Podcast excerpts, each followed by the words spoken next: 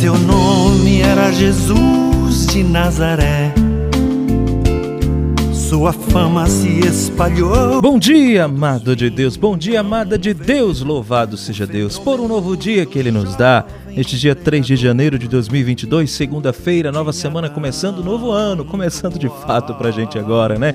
Primeiro dia útil deste 2022. E claro, vamos refletir o Evangelho porque não há folga para quem é missionário, nem para quem é cristão. Preciso refletir a palavra todos os dias. Vamos juntos? Em nome do Pai, do Filho e do Espírito Santo. Amém. A reflexão do Evangelho do dia. Paulo Brito.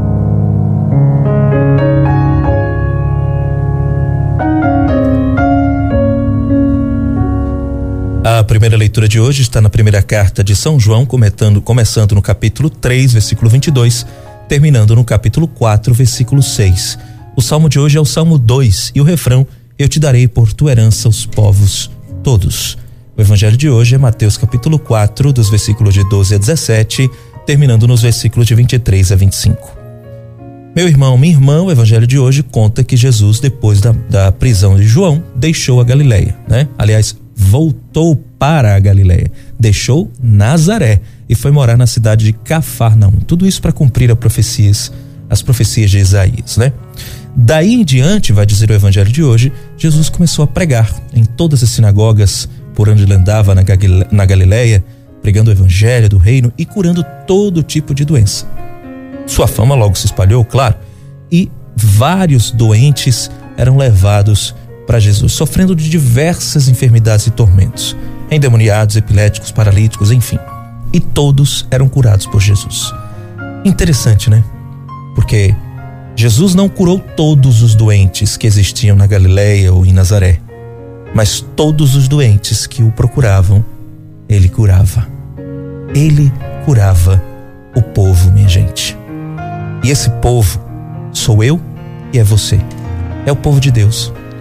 São muitas pessoas, são muitos corações que Deus desejou que a sua luz brilhasse sobre eles. Nós estávamos imersos às trevas. Esta é a expressão nós estávamos imersos mesmo às trevas. A tradução de imersão quer dizer sentados. Quando o coração do ser humano se senta nas trevas, se acomoda a um, a um certo estilo de vida, sabe? A um jeito de se comportar, a posturas, a escolhas. Quando eu faço das trevas a minha casa, eu me sento, eu me acomodo. Quando eu gasto meu tempo com muitas coisas mudanas, com o pecado, com algo que não me constrói, nem como filho de Deus, nem como uma pessoa, é aí nesse momento que eu e você precisamos da luz de Cristo. Precisamos que brilhe sobre nós a luz de Cristo. Você pode identificar na sua vida hoje onde é que você está paralisado, sentado. Quais são as trevas da sua vida que hoje precisam da luz de Cristo. Esse povo, que sou eu e que é você, diz a palavra, esse povo viu uma grande luz. A luz que é Cristo, a luz que é o Senhor na sua obra redentora de toda a humanidade. A luz que faz as coisas serem aquilo que são.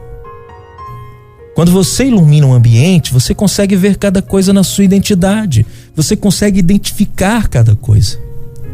Sabemos que a luz foi o primeiro ato do Criador. Se você for lá em Gênesis capítulo 1, versículo 3, o Senhor vai dizer: faça-se a luz. Porque Deus sabe que quando a luz dele brilha sobre nós, nós conseguimos identificar as trevas do nosso coração e conseguimos enxergar onde estamos e para onde devemos caminhar. Ei, gente, que a luz de Cristo, ao brilhar na nossa vida nesse tempo favorável da igreja, possa nos recordar quem nós somos, possa nos recordar onde nós estamos, porque talvez identifiquemos dentro de nós tantas situações de trevas, mas essa luz também nos recorda da nossa filiação.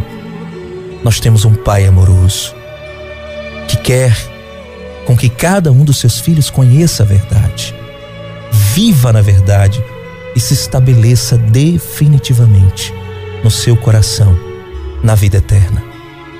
Somos esse povo, o qual, para o qual essa luz para quem a luz de Cristo apareceu e dissipou definitivamente todas as trevas do nosso coração. Que o Senhor nos abençoe. Que sobre nós resplandeça essa luz.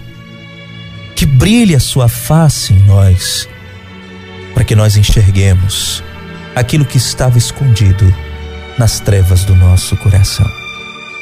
Que assim seja. Em nome do Pai, do Filho e do Espírito Santo. Amém. Que Deus te abençoe e te guarde.